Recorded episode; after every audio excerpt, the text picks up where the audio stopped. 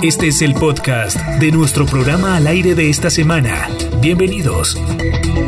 11 de la mañana, 51 minutos. Ya llegamos a la parte final de nuestro programa, nuestro primer programa al aire aquí en Meridiano 70. Tenemos una historia de vida, una historia que, que nos tiene que dejar una enseñanza, eh, porque el médico César Mijares, el admirado y reconocido médico eh, cirujano plástico eh, del departamento de Arauca, se contagió de COVID-19. Esa fue la noticia eh, que lamentamos los, los araucanos esta semana. Quisimos hablar con él, quisimos conocer su experiencia, cómo se ha sentido, qué ha pasado con él y, resaltar que eh, César Mijares no se contagió por andar en la calle ni se contagió por incumplir medidas eh, de, bioseguridad. Se contagió trabajando, se contagió defendiendo a araucanos y pacientes en el hospital, defendiendo a muchas de esas personas que algunos, por irresponsables, se contagiaron y otros que definitivamente eh, eh, tuvieron este embate de la, del COVID-19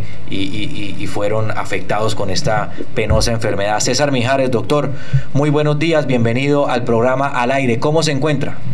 Aló. Lo escuchamos, doctor.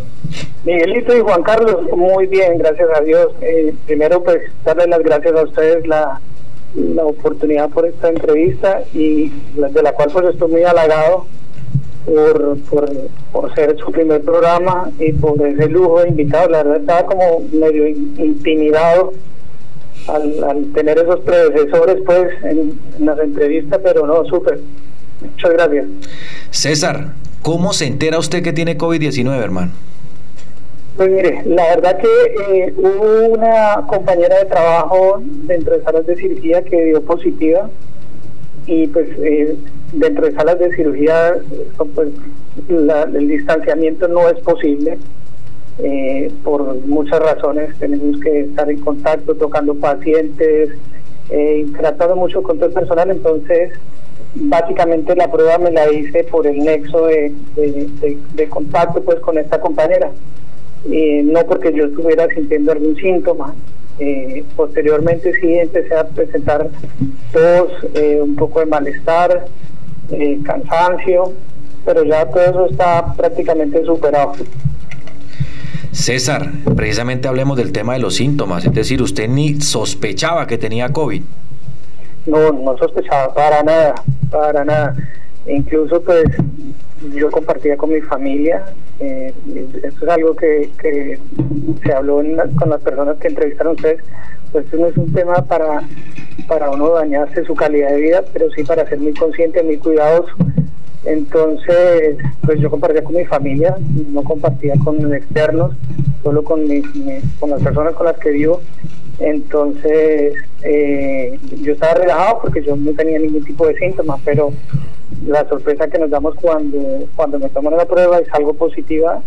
Afortunadamente, mis familiares con los que estuve en contacto. Eso le, eso le quería, eso le, perdóneme, le interrumpo, eso le quería preguntar, doña Elvira y su papá, pues que son población de riesgo, eh, ¿están bien? Eh, ¿Usted ha monitoreado eso? Sí, gracias a Dios, ellos están muy bien. Eh, también asintomáticos, la prueba ya resultó negativa para ellos, para mi hija, para mi esposa estamos pendientes de alguien, de un cuñado ya. César, eh, bueno, esta es una situación difícil y, pocos testimonios escuchamos porque pues muchas veces la gente trata de que no se enteren los demás de que tiene el COVID, eh, algunos estigmatizan en redes sociales cuando una persona sale positiva para COVID, pero ¿qué siente una persona cuando le dicen que es positiva para COVID? Pues mire, eh, yo pienso que las personas que trabajamos en salud eh, pues tenemos ventajas y desventajas con respecto al resto de la población. Ventajas en qué? que tenemos un conocimiento un poquito más extenso en qué tenemos que hacer y desventajas porque sabemos la realidad a la cual nos estamos afrontando, ¿sí? Sabemos en qué podemos terminar sabemos qué es lo que sufre un paciente en una unidad de cuidado intensivo, intubado, las punciones, bueno, toda la, vulneración que se hace a la humanidad en una unidad de cuidados intensivos es terrible. Eh, tener uno que estar desnudo delante de médicos, enfermeras, eh, no puede usted levantarse al baño, eh, bueno, una cantidad de cosas y eso lo atemoriza a uno mucho. Pero tiene uno que ser, pienso yo, que tener cierto grado de valentía, afrontarlo, asumirlo y sobre todo colaborar para que las demás personas no, no se infecten. Entonces, cuando yo me entero, eh, el principal temor fue mi familia. Obviamente fue mi familia, saber que estén ellos bien. Nos aislamos inmediatamente, yo estoy solo en mi casa, mi esposa se fue para donde la mamá de ella y, ya, valerme por mí solo. Afortunadamente he contado con el apoyo, con el apoyo de mucha gente, todas las personas que me escriben, que me llaman, amigos, pacientes, familiares. Es una es una bendición pues contar con eso. César, una pregunta referente a, esa publicación sentida que usted hizo y que fue eh, muy compartida en las redes sociales donde usted le cuenta eh, a la ciudadanía que tiene COVID-19. Yo quiero que usted nos haga un, una pequeña reflexión de, ese escrito que usted hizo. Usted me decía, em, cuando hablamos por teléfono en estos días, me decía que, que, hombre, ustedes están exponiendo su vida todos los días y, hay veces que... Aló, no te escucho, Miguel, no te escucho. ¿Me escucha? No, ahora sí, no te escuché la pregunta al final. César, hablando de la publicación sentida que usted hizo en las redes sociales, quisiéramos que nos, que nos hiciera una, una pequeña reflexión porque eh, cuando hablamos los dos me, me, contaba usted que es muy, es muy doloroso siendo, siendo médico que la gente no se cuide y ver llegar a la gente a los hospitales por, por descuidos y por, por, por falta de atención en los cuidados y que ustedes están en el primer frente de batalla y que pues es injusto que muchos médicos se contagien por irresponsabilidad de otros y que ustedes están ahí en el primer frente de batalla. Sí, pues lamentablemente, eh, Miguel, eh, yo lo escribía y el tema de la, de la ignorancia es un tema con el cual los médicos no podemos pelear. Es una lucha que debe dar cada papá en su casa, en la educación de su hijo, en la orientación, en el ejemplo, los profesores en los colegios. Bueno, toda la sociedad está involucrada en el tema de la educación. Eh, para nosotros como médicos eh, cuando nos formamos, los, tanto médicos como enfermeras, lo hacemos por vocación. Ya ese tema, eh, o, pensar que un médico estudia por medicina porque se quiere hacer rico, porque quiere tener plata, porque quiere tener un estatus, eso es una estupidez. El que piense, se meta a medicina o, o, que piensa que los médicos nos estamos por eso es completamente falso. Nosotros lo hacemos por vocación, por amor, porque no nos vemos haciendo otra cosa yo soy un enamorado de, de, mi, de, mi, especialidad, de mi medicina, y no me veo haciendo nada más, o sea, algo diferente. Entonces, esa es la principal motivación. El, alma y, le exige a uno dedicarse a eso y entregarse en, cuerpo y alma a la población, ¿sí? Sabe uno que estos son momentos de, miedo, de, de mucho temor, de incertidumbres de todas las sociedades del mundo. Eh, pero eso no daría o no, no les da el derecho, pues, para que por el temor que tengan las personas agredan a quien finalmente están entregando su vida para defenderlos, para ayudarlos, para protegerlos, para orientarlos. Yo les decía que a personas que nosotros somos seres humanos y cometemos errores, nosotros no somos perfectos.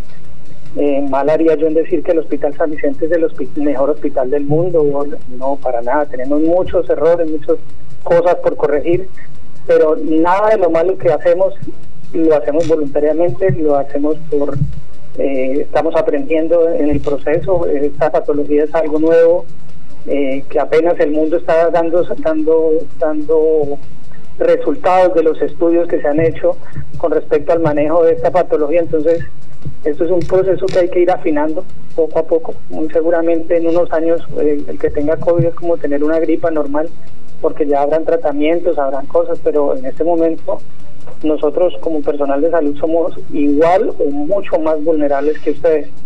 ¿Por qué? Porque ustedes, las personas del común, tienen la posibilidad de quedarse en su casa, tienen la posibilidad de compartir con su familia, sin estar expuestos en el día a día en una, en una sala de urgencias, en una sala de cirugía con los pacientes que acuden allí, porque nosotros finalmente los pacientes se siguen accidentando, los pacientes se siguen quemando, los pacientes se siguen infartando, les sigue dando apéndice, todo eso sigue pasando, las patologías no paran, las patologías no están en cuarentena, entonces nosotros tenemos que seguir atendiendo a la gente. Y pues esa es la, la indicación a la gente que se cuiden, que eviten contagiarse, que eviten complicarnos más el trabajo porque de verdad que mental y psicológicamente es bastante fuerte, bastante pesado.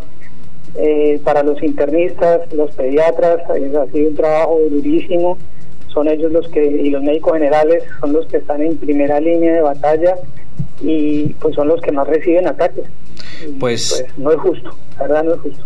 Pues doctor Mijares, nos alegra que esté bien, nos alegra que la cosa vaya marchando de, la mejor manera, esperamos que se recupere en su totalidad y que vuelva otra vez a las canchas, que vuelva otra vez al, hospital a ayudar a, mejorar la salud de los araucanos. Muchas gracias por su servicio, muchas gracias por la solidaridad que ha tenido con las personas en el hospital. Tiene usted muy buenas referencias en cuanto a su calidad humana, no es una sorpresa para quienes conocemos a sus padres y a su familia.